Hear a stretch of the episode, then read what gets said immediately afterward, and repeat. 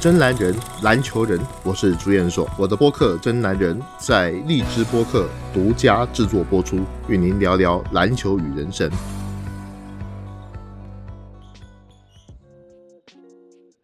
欢迎各位来到这一期的《真男人》节目。大家好，我是 Helen 啊，今天要跟 Helen 小姐姐，叫你小姐好奇怪呀啊 啊，来一起说一说啊这一期的节目。那这一期节目要讨论一个可能比较稍微严肃一点的话题啊，这个话题，那个 Helen 最近有看这个奥运篮球吧？嗯，有的，但是没有男篮，就是少了一点那个劲儿吧。哦，要少了一点那个劲儿哈。那中国男篮算了。这个大家看到中国女篮这个精彩的表现啊，都会想我们男篮怎么这么不争气啊，等等等等之类的。但是呢，话说回来哈，就是输也是应该的啊，啊，因为从男篮过去的这样的一个整个世界大环境的改变啊，有很多东西跟过去传统意义上不太一样了。其中有一项哈，大概是最近这十几年改变最多的就是规划球员。嗯。啊，那么我在上个月的时候，应该说是在早先曾经在我的公众号上面发了一个文章，七月份的时候，那主要就是讲规划球员的这一个文章。有兴趣的可以去我的微博，或者是搜寻一下我的公众号来看。您的公众号叫什么？呃，朱老师开火车。嗯，好的。啊，名字是这样子。好，那么诗是。这个，我们先给大家讲一下什么是规划球员吧。好，那提到规划球员呢，绝大多数人的第一想法可能就是来个厉害的外援帮我们打球，帮我们在国际比赛上取得好成绩。那规划球员真的是这样的吗？其实哈，不是这样的。嗯，可能有的国家是这样的，但有的国家不是这样的。那首先来讲，就是说规划球员呢，哈，你刚刚讲的没错。把一个原来不是自己国家的人变成自己国家的人，然后让他来帮我们打球。嗯，但是呢，你要发身份证给他，你要给他身份。也就是说，如果你本来是一个美国人，我要把你变成中国人，你来帮我打球，那你要符合对要改国籍，你要符合相应的规定。那么根据啊。这个国际篮联，也就是 FIBA，在二零一零年启用的一个新的规则，就是说，参加 FIBA 国际赛的每个国家可以拥有一个啊年满十六岁以后才取得该国籍的球员，但最多一个球队也只有一个。换一个角度来讲 h e d 你本来是美国人，你可能在美国打 NBA，你现在是二二十三岁，嗯，我是中国国家队，我想要把你规划好，你也愿意了。那么你来了之后，我只能拥有你一个规划球员，我不能再找第二个、第三个。所谓的不能再找第二个、第三个的意思是说，我可以找其他的找来备用，但不可能同时的在一次比赛里面，我用两个或三个。我一次比赛我就只能用一个，我也不会说我带了两个、三个人，我打一场比赛我换一个，打一场比赛换一个，不是。比如讲打世界杯，我注册了你。我就只能带你一个，我不能再带第二个。意思是这样，好。但是如果说哈，Helen，你今年是十五岁，嗯，我觉得你很有潜力。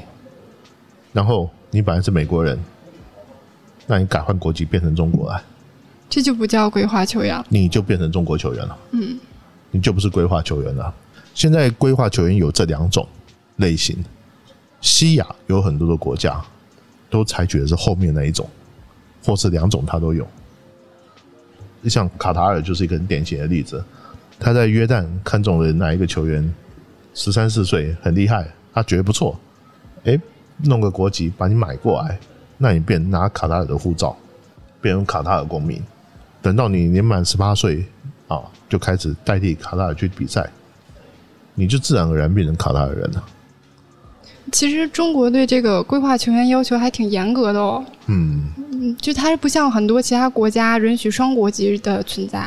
对对对，这是一个最重要的。可是其他国家，它有规划球员的时候，它是允许双国籍的。嗯，所以这个难度就比其他国家大很多。没错，那么按照我们国籍法的一个对于入籍的规定，哈，不管你是足球、篮球，你要拿到中国国籍，就必须遵守国籍法的规定。由于中国不承认双重国籍，因此呢，你在中国的法规下规划的入籍，是指说你这个外国人，你得要放弃外国的国籍啊，然后根据国籍法第七条、第八条的规定。达到法定的条件，可以申请批准加入中国国籍。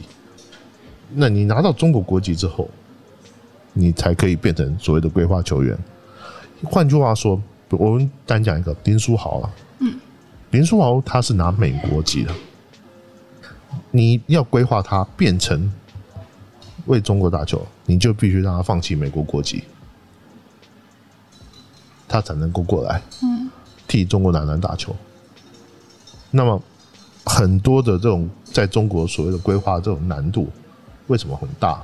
就是因为人家不愿意放弃。对，很多华裔是不愿意的。对，好，那比如说像像这个最近我们像冬运会的谷爱凌，这最有名的，嗯，他本来是华侨，他是加拿大裔，他本来是加拿大籍，但是他愿意规划成中国国籍，这又是另外一个特例。所以在很多这种规划的时候，他有的时候他愿意，有的时候不愿意。那你觉得哪个地区的人会比较喜欢说我加入中国国籍？我举一个简单的例子讲，穷的地方。我也这么想，非洲球员吗？非洲也好，或者是这个像南美也好，像足球里面就我们就看到了很多的案例啊，比如埃克森，呃，他是放弃的，他原来是巴西的，或者阿根廷的，或者是这种混血的。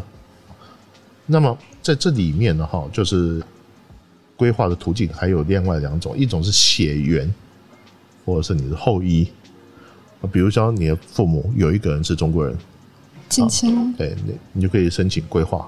啊，那另外一方面呢，哈，就是一种就是所谓的恢复国籍啊。如果说他曾经有过中国国籍的外国人，啊，那你可以申请恢复到中国国籍，不过这个是比较少。那另外还有一种，我觉得是最有可行的，就是所谓的长居入籍。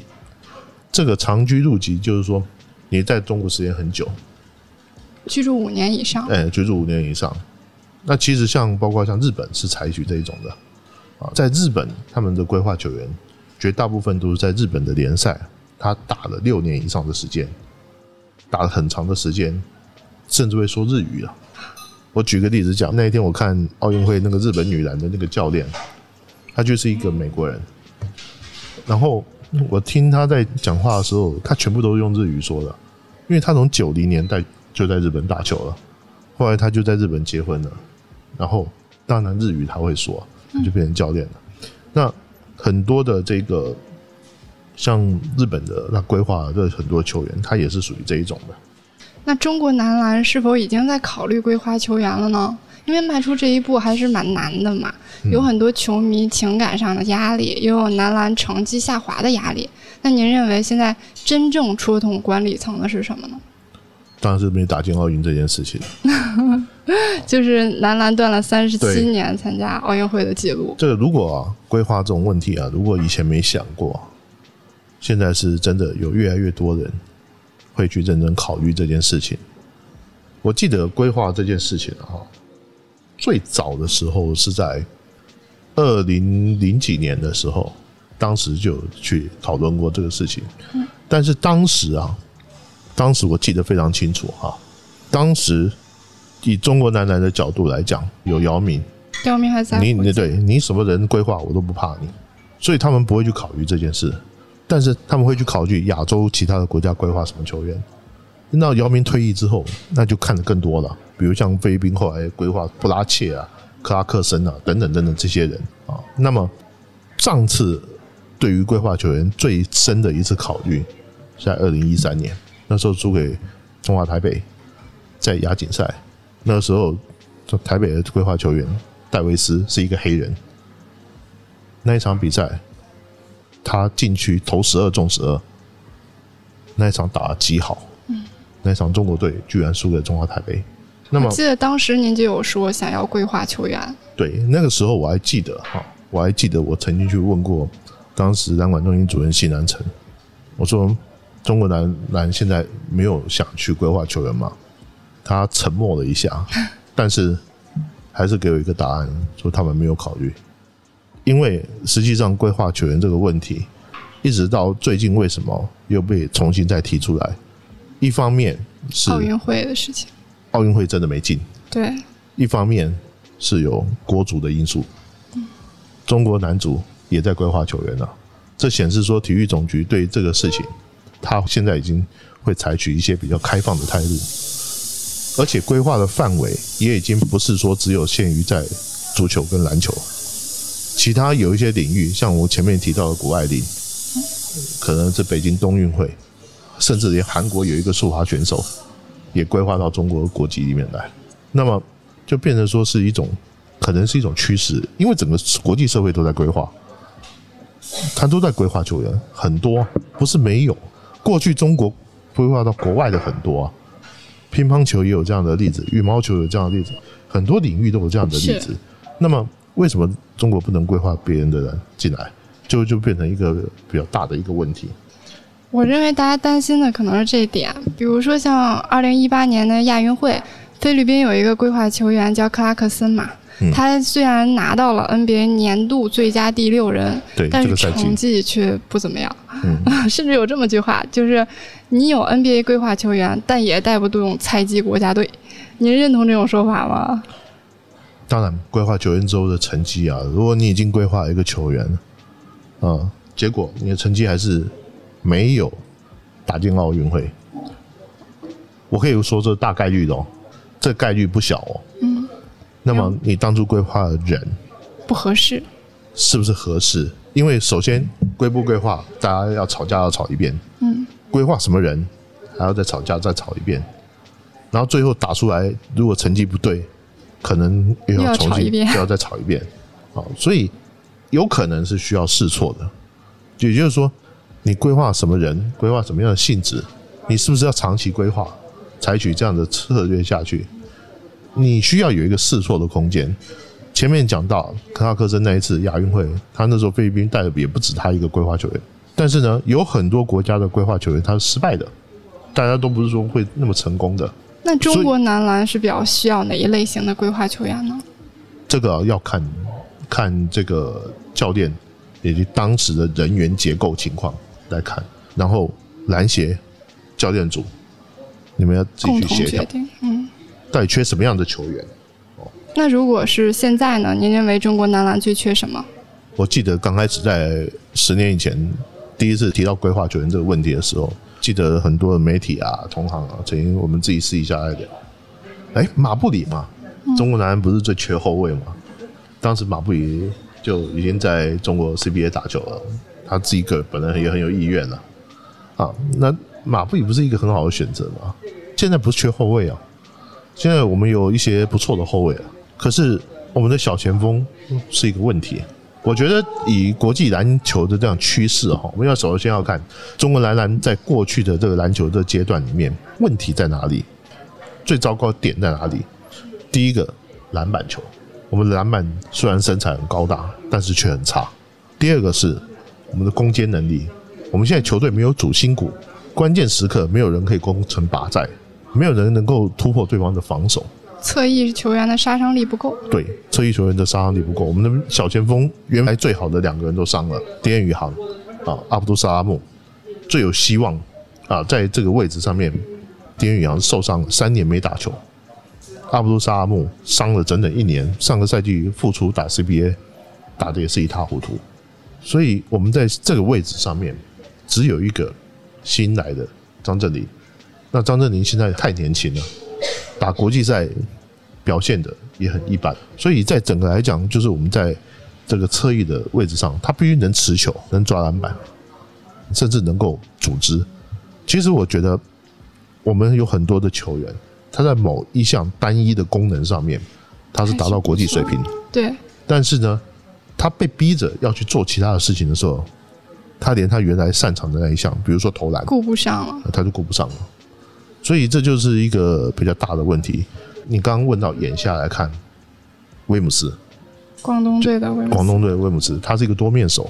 我们中国男篮最缺的一个就多面手，我能够得分，我能够领导球队，我能够防守，他可以不用得分很多，但是他年纪很大了。但是威姆斯现在三十七岁了，他年纪很大，你要让威姆斯去打两年后的世界杯男篮吗？我觉得这恐怕是一个强人所难的问题。其实威姆斯他有一个很重要的一点，就是他是能融入到中国队的战术中去的，而且他也是很熟悉中国球员的，所以他才是可以跟中国的球队融合的比较好，磨合的比较好。没错，我希望这个规划的这个，你刚刚问到这个规划的人选，我希望他是 CBA 的外援，就是我们了解他，他也了解我们，他在这个地方住了一段时间，然后呢？他可以了解我们的球员的能力，我们的教练会喜欢什么战术，这一方面我认为是非常非常重要。那通过规划球员呢，我们想要的也不只是一个短暂的比赛结果，其实更需要的是中国男篮的整体水平的提升。毕竟大部分球迷还是觉得全华班的成绩才是最值得喝彩的。那所以，规划球员除了能帮我们在国际比赛上取得更好的成绩之外，对于提高中国男篮在战术布置水平等级上又有什么深远的影响？首先，我觉得呃，用规划球员提升成绩啊，那是一定的。但是呢，继续提升整体水平，它会是冲突的事情吗？不会。你两者都用，因为你规划球员毕竟只有一个，它不占你国家队太多的份额。哦，这是其一。其二就是我非常强烈主张中国男篮有考虑用规划球员有几个重要原因。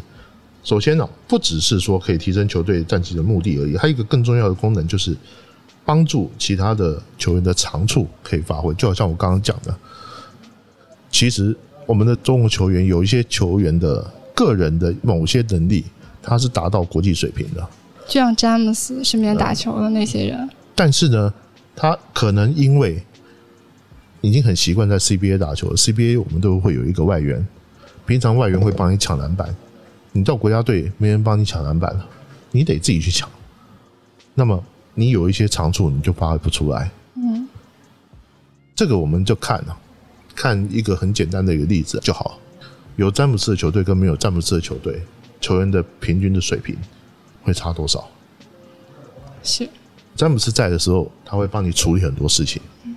就不用管理组织上的事情，你就不用管组织，他会被包夹吧？嗯，对不对？对啊。那么你如果是很准的那个射手的话，你就会有大量的空间。所以詹姆斯在的时候，你这个射手看起来也很厉害。那詹姆斯不在的时候呢？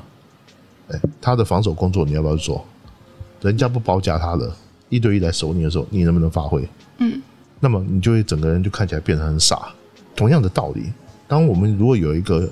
蛮有能力的一个规划球员的时候，对方防守的这个目标就会转移到他身上，那么我们的球员就可以像平常在 CBA 打球那样来打国际赛，你的感觉就对了。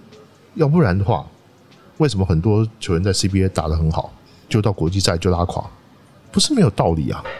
他要比平常在 CBA 里面做的事要多了很多，比如讲篮板球，平常在 CBA 里面外援去抢。结果现在到国际赛，我得自己抢，我得自己想，我对于那种篮板的意识我就没有那么浓厚，这就成了问题。平常在 CBA 的时候，哎，加急那个外援，可是到国际赛的时候，你没有人可以被人家加急，他就一个一个来守你了，你那时候你的整个打法就会变掉。所以为什么我们每次看中国男篮在国际赛的时候进攻啊，都打得很差，跟在平常国内那种。风卷残云那种风格完全不一样，这个有很大关联。那第二个就是说，你跟一个熟悉的规划球员打球，你会很容易习惯那个彼此之间的那个调性。嗯，那这些规划球员他如果他有一些个人能力的话，那么一定能够很充分的帮助到，嗯，带动球队。对，会带动。最重要的，我强调一点，就是“带动”两个字。我们现在没有能够带动整个中国男篮的人。通通都是教练的战术在安排。那您认为选择合适的规划球员之后，我们有没有必要按照这个规划球员的模板去定向培养一个国产球员呢？这是一个好问题哈。不过，如果真的说我们有什么人能够按着这样方式培养出来，那早就培养出来了。嗯，在过去二十年间，我们因为有了姚明，有了易建联这样的一个人才，我们也是经过 NBA 的洗礼，他们才能够达到国际水平。你去看看哦，我们现在包括像周琦，周琦在亚洲的预选赛打得不错吧？在世界杯的这个预选赛也打得不错吧？周琦都是喝过洋墨水的人，嗯，去 NBA 受过训的人，所以我们连现在我讲个不好听的，我不觉得中国篮球缺人才。如果你认为中国篮球缺人才，那你认为好了。我们更缺的是一个训练环境。所以你认为，就算有这样的球员，是没有对以我们的训练环境，我们一找不出来，二嗯养不出来，三练不出来。国内 CBA 的为什么呃要搞一个什么什么雏鹰计划，把年轻球员送到美国去？因为我们的青年训练体系，我们练不出更好的。他球员在最需要长球的这段时间，他长不了球，他打你 CBA 都长不了球。你去看看很简单一个道理，郭浩文十八岁的时候打世界杯青年赛的时候，他成绩打得还不错。虽然中国队在那一次他打的那一次是垫底的，但是他个人打的还不错。然后进入八一队两年，再进入上海队一年，这三年下来是他最黄金的时期，荒废了。八一队没把他练好，上海队把他重新启用了，但是这三年他耽误掉了。跟他同年龄的那一批人，有很多已经在 NBA 打球了。还是环境的问题？环境的问题。这个环境问题，我觉得里面有很多主要的还是在训练方式，尤其是教练养成的教练。NBA 里面他的教练，他有很多助理教练。我们 CBA 往往是一个主教练带两个助理教练，里面也要画战术的。但是我们没有很好的所谓的球员发展的一个教练。我举个简单的例子讲，黑的你今年二十岁，我希望你二十一岁的时候，你要进步到一个什么样的水平？这不是从说从数据上面体现哦，嗯，而是要包括说你在场上的一些动作表现，你的比赛气质。NBA 它有很科学的一个方式，它可以去做一个评估，它可以预测你未来的进步曲线会到什么样的程度。所以为什么大家都愿意把球员往 NBA 里面跑？不是没道理啊！人家的训练方式它是科学的。我也许说我球员成长到某一个地步的时候，我没办法再进步的时候，好 OK，我在 NBA 你可能给我的钱不够多了，我愿意回到欧洲去打球。那边谁给我钱多，我就回去哪里打。我不一定要在你这里啊，我也不会说非得在你这边打球不可。但是呢，如果说球员在最年轻的这个阶段里面，他能够得到一个非常好的一个训练跟培养，那么他当然可以去。问题就在于说，现在中国球员能够出去的有多少？愿意出去在那边磨个两三年的人又有多少？那中国为什么自己不能有这样的一个体系呢？建立不起来，没有这样的人才。我们的教练的水平，整体来说，在我看来，比球员水平还糟糕。所以人才和环境是互相影响的。对，那没有教练，我觉得往往我曾经私底下跟很多朋友讲，美国篮球为什么最强？因为他教练最多，满地都是教练，满地都是很好的教练，基层教练，什么人都有。NCAA 三百多所大学，有那么多教练，还有无数的高中教练，业余球队有业余球队的教练，一个 NBA 球队配五六个助理教练，还有什么战术分析师，还有什么这些的，还有发展联盟。你去美国找教练，那是最不缺的，所以他可以在全国遍地，他都可以去挖掘出来。像今年 NBA 选秀有一个球员，我感慨很深。那个球员在高中最后一年的时候，他也是校队，可是平均只得两分。可是他进大学三年，今年被 NBA 选上，这说明什么？这说明他这个球员一方面他自己肯练，一方面这个教练给了他非常好的所谓的训练环境训练环境，看出你的潜力在哪里，知道你要朝什么方向前进，然后你会有什么样的成就。这一点，我觉得我们中国做不到。嗯，所以你刚刚问我们能不能够自己培养出来？我可以很明确的告诉你，没办法。那没办法怎么办？你只有找规划球员。那我们能不能引进教练呢？引进很多了，但是效果不明显啊。效果不明显。之前好多人就讲说啊，中国篮球能不能够不学美国，学欧洲的打法？所以我们的 CBA 现在有很多教练是来自于东欧的。然后呢，我们的打法像欧洲球队的吗？也没有啊，都是半吊子啊。嗯。那虽然有很多国际队早就有规划球员了，但毕竟听起来还是像开外挂一样，总会觉得有点不光彩。那除了规划球员，我们还有其他方式来提升中国男篮的实力吗？我反问一句话啊，我我一直很想问这反对规划球员的人一句话。嗯。如果今天你在学校考试了，你有没有一些科目，呃，以前考过的科目？嗯，老师说你可以 open book 考试。嗯，你有看过有人不带书吗？不带书去考吗？没有啦。啊？肯定没有啦。对。嗯。那老师都已经说你可以 open book 考试，可以看书考，可是你却要很装的说我不看书，你们这些人啊，考试来看书。那么你考不好了，嗯，不及格，你要说那些 open book 的人是错的吗？嗯，是。现在规划球员的情况就这样，国际篮联允许你了，西班牙也搞规划，西班牙都那么强了，他们也规划，德国人在搞规划。现在打进奥运会的那十几个球队，除了美国，谁没有规划？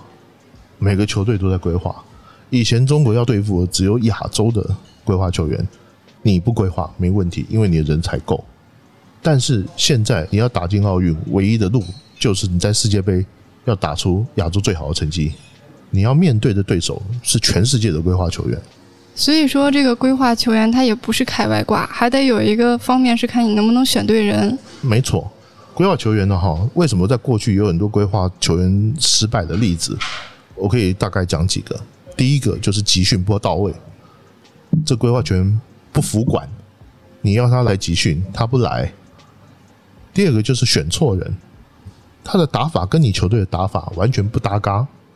然后呢，你们球队的球员你跟不上他，然后要勉强的去配合他去打，就好像那时候菲律宾规划克拉克森一样，你是放弃了你整个打法。韩国规划罗建尔，罗建尔那个黑人在内线，所有的球队都配合罗建尔打，那你韩国自己本身的这种打法就完全废了。这不是规划球员最好的使用方式。